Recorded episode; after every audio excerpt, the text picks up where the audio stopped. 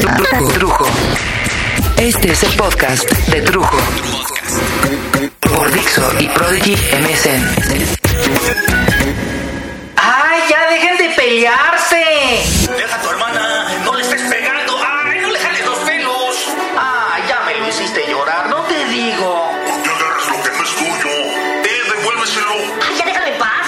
Si no te está haciendo nada. y un sinfín de frases que se repiten una y otra vez, día tras día, alrededor del mundo en diferentes tonos y en diferentes idiomas, pero que sucedieron, suceden y van a seguir sucediendo y van a ser una realidad en la convivencia de las familias, en la forma de tratarse de los hermanos. Es como si fuera un ingrediente que no puede faltar en la vida de los hermanos y las hermanas. Es la sal y la pimienta, lo que le da el sabor a la relación. Sí, eso es lo que pasa con las relaciones de los hermanos con los que uno crece.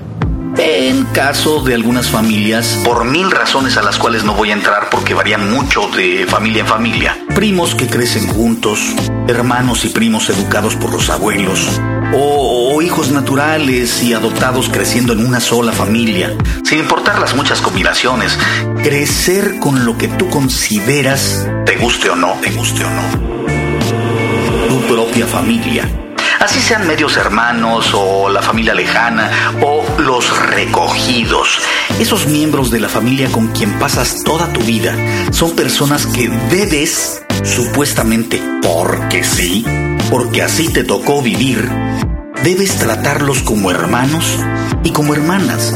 Aunque tú no los hayas escogido, ni ellos te hayan escogido a ti, aunque te caigan gordos, aunque ella sea una chismosa o él un mogre mentiroso, ellos son, por tradición y como por azar, tus hermanos. Ok, ok. Eso ya lo sabemos. Ya lo sabíamos, de hecho. Y aunque el trago sea tan amargo como un mal jarabe para alguna enfermedad rara, ya lo sabemos. Pero entonces, ¿cómo es que podemos catalogar a aquellos amigos que se han colado a la relación de la familia?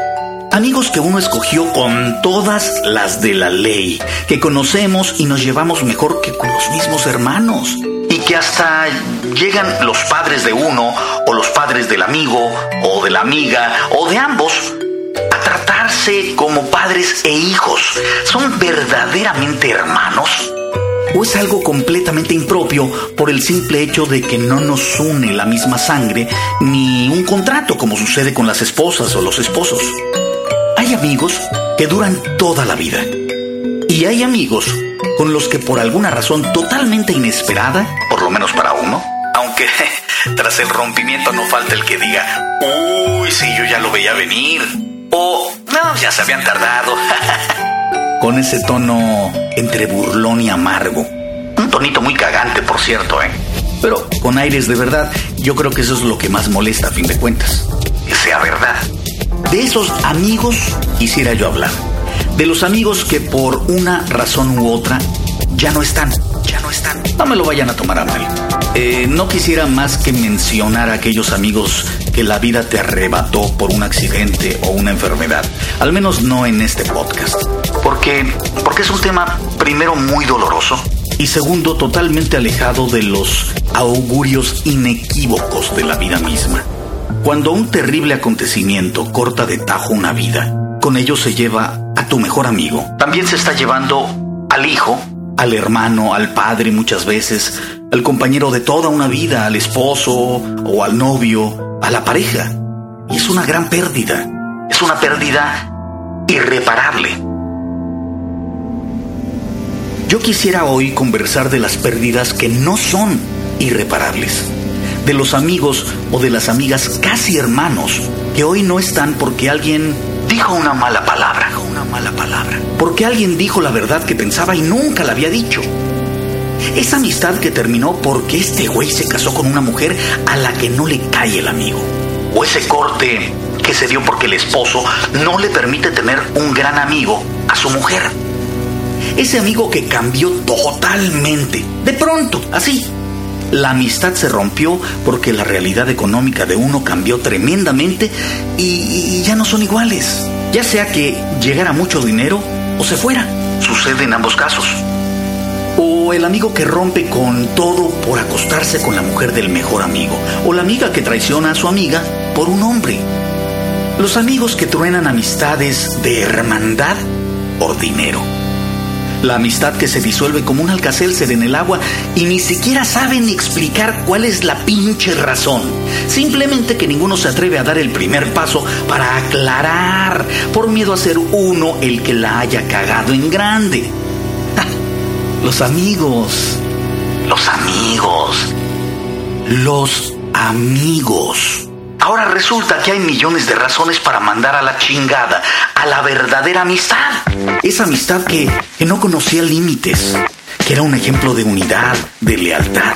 Mil razones para tirarla a la basura como, no sé, como se tira el papel que envuelve una hamburguesa. O el regalo de Navidad. Lo rompes, lo arrugas, y lo tiras. Mil razones para terminar con la amistad, pero, pero solo hay una razón para crearla. El amor.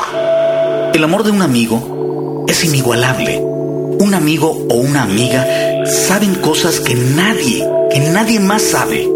Secretos que con ninguna otra persona podrías compartir.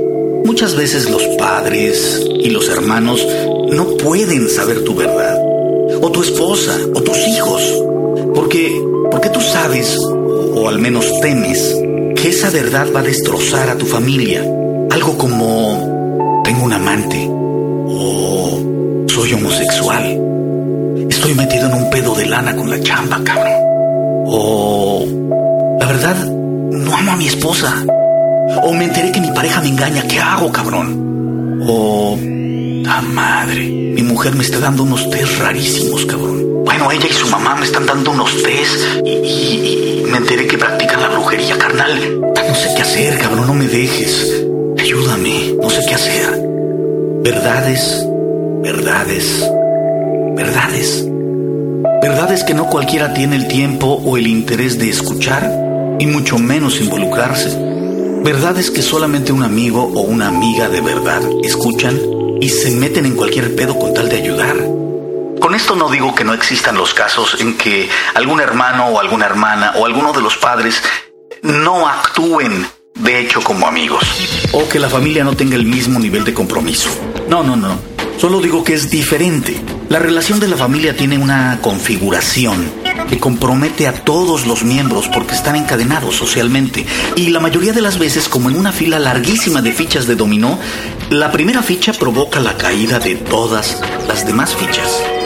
Un amigo o una amiga son independientes, son individuales y si caen, caen contigo y ahí quedó el efecto dominó.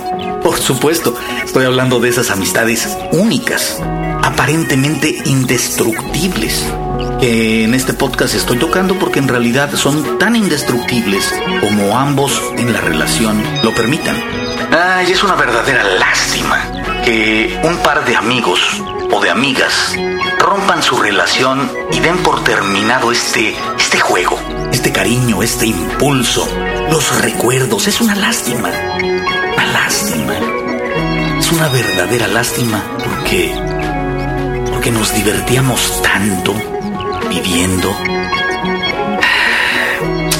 De veras, de veras qué lástima. Trujo. Este fue el podcast de Trujo. Por Dixo y Prodigy MSN.